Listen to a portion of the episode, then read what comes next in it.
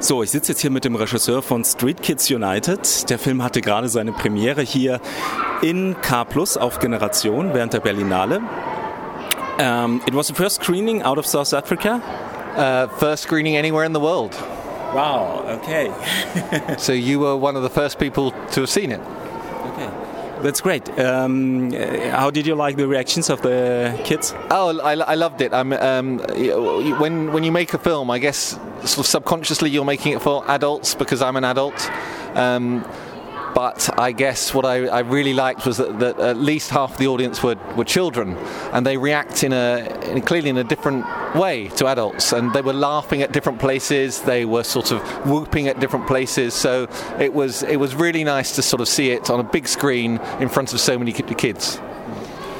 Well, when did the idea first time come up to you? I want to do a documentary about street kids playing soccer. Um, about a year and a half when we heard that there was the Street Child World Cup tournament coming up, and we thought it would make a good counterpoint to the FIFA World Cup, which.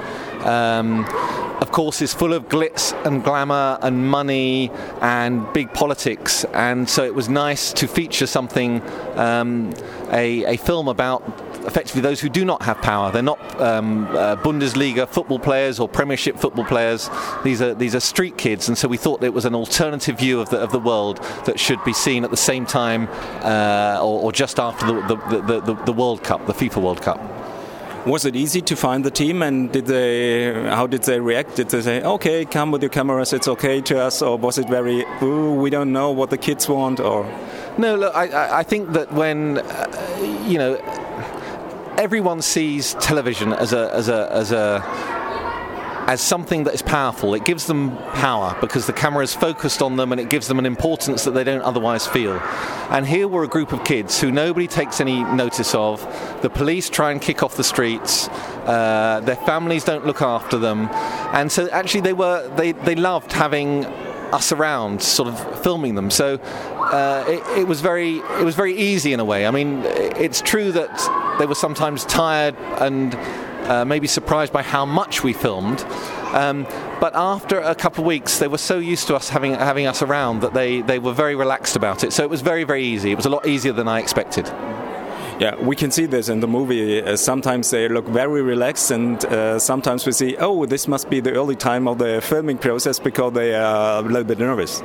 Yes, well, I think that's true. I mean, um, whenever you, you start filming with someone, you have to sort of work hard to earn earn their trust, and and, and quite rightly, I, I think that. Um, uh, if people, you know, are, uh, let you into their intimate moments and their private life, they want to be able to um, believe in you, and that takes time. You can't just walk in with a camera and get them get their trust immediately. You have to build it up over over several days and several several weeks. How large was the team during the shooting? How, how, big was the team?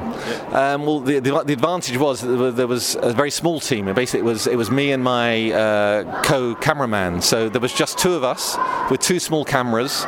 We didn't have a, a, sound person, so they didn't have a whole group of people following them around. It was it was it was us two, and I ha- we had a, a, translator with us as well, who was there sometimes. But you know, they all spoke enough English for for uh, to understand us and for us to understand them. So it was a very intimate, small team. What's the name of the language, the native language they speak there? Well, uh, a lot of what you would have heard will be Zulu, but there's also Xhosa, which is uh, one of the other languages in, in, in South Africa. Can you translate what uh, the name of the team Umkonto means? Umthombo means fountain. Umthombo means fountain, uh, and it can be a, a, sort of fountain of wealth or fountain of, of life. Um, and it's about things that grow in a desert, effectively, or uh, a, found, a tree type fountain. It's something that, that, that, that grows out of, out of nowhere we see you driving in the car uh, with the kids, and uh, the coach is going to tell you it's it was a very dangerous place here. People get killed even on the day. Uh, was it dangerous to shoot the movie? Um, I think it, especially sorry for you as I, I think white guys walking over there. Yeah, no, I mean clearly where where these kids live is the most dangerous part of Durban, um, and we were wandering around with expensive cameras, but uh, literally from the first day. Um, one of the little boys, one of the small ones, 11 years old, said to me as we are uh, walking across the streets filming them, don't worry, we are your bodyguards. Now, that might seem strange because they were so small and they clearly couldn't defend you against uh, anyone with a weapon or anything like that, but there were lots of them. They are very street savvy, and actually, I felt safer with them than I would have otherwise. So they did actually look after us. It sounds, you know, I'm six foot four, I'm a tall man, but they did look after us. That's great. So you were part of the team as well. Yeah, that's right. Yeah, yeah, yeah, yeah. Uh, we just heard um, you you had filmed about 40 days, more than 40 days. It's a very long period. Yes, it's a long period, but I think that you know when you make this sort of film. Um, particularly about about um, kids like this, what you what you have to what you can't do, or, I don't think you can do is you can't just walk into people's lives get what you want and walk out again. Um, a, I don't feel very good about it as a, as a human being, but also it wouldn't give me a good good film because you're getting a small snapshot of, of what they of of what they do and who they are. So to really make a proper film of this, you have to spend and invest time and energy with them. So we were there 40 days. We didn't necessarily film every day, but the, the reason why we were there for so long was because, you know, you, you have to, to get back a good film, you have to invest time and energy into them.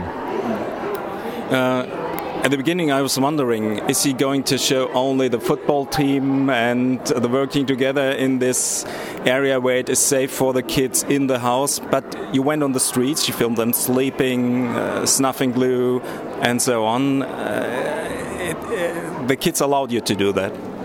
Yes, well, I mean, it, it's it's it's the same sort of point that I'm making before that. Um, really to earn their trust and to really sort of see what their lives were like, we, we had to spend a lot of time with them in all their sorts of situations. And one of the key uh, situations before the tournament and after the tournament was, of course, life on the streets. So we did spend a lot of time uh, with them at, at, at, night, early morning, uh, on, on, on the streets with them, just hanging out. Um, and uh, I think they enjoyed it. They enjoyed having us there because again, they're probably used to just seeing sort of like white guys on on on the television or as tourists walking through, not not paying them any attention.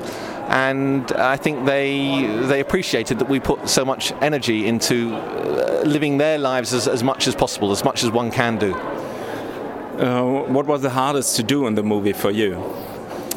The hardest? Oh, um, that's a good question. Um, well, there were several hard. I mean, in in I guess the hardest thing was was knowing the direction of the film and and who to concentrate on and how to concentrate on because um, uh, films generally are built around one one character and one story and uh, it was hardest to know whether I'd made the right decision about filming the whole team and following all the team's stories.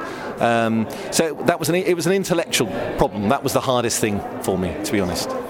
Uh, I think it, for me it would be even hard to to film. Um, uh, sorry, forgot the name of the boy who, who's going to tell you in the front of the camera I was raped in the street and free I have AIDS and.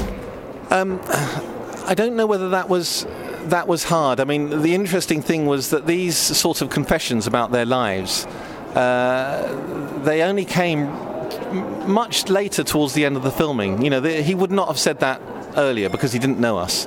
And the reason why it probably wasn't as as difficult as you might think is because you know, for four weeks we'd been close to the to, to the all the kids, but this one especially. He told us about different aspects of his life. We used to let him do a lot of the filming for us, so you know we were friends. So in a way, it wasn't. It was very natural that he he would sit down and tell us these these things. Um, and and we, you know, we we never provoked it. We didn't say, "Tell us about your terrible life or what happened on the streets." He he he just came out with it, and uh, I think that shows the amount of time we invested in them and the energy we gave them that they were prepared to sort of uh, uh, uh, tell us their their story.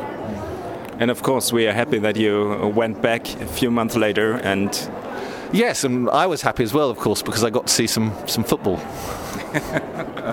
You've seen the championship, the world championship. Well, yes, I mean, yeah, we uh, uh, we went back and filmed them during the course of the actual two weeks of the World Cup, um, and we saw some games as well, and, and, and, caught up with them and found out how the, how the, how they were. Well, what's the next step for the movie? Where is it going? Is it uh, going to be shown in the camp?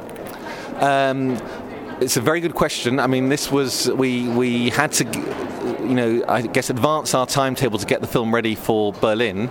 So we haven't really thought about what's going to happen next. But um, at some stage, we're hoping to go to Ber- to Durban and uh, and show the show everyone in, in Durban the, the, film, and then then we'll see. Then you know, it, hopefully festivals or broadcasters around the world, so that they can so that you know so that lots of people can see what these kids were up to and, and, and how lively and energetic they are.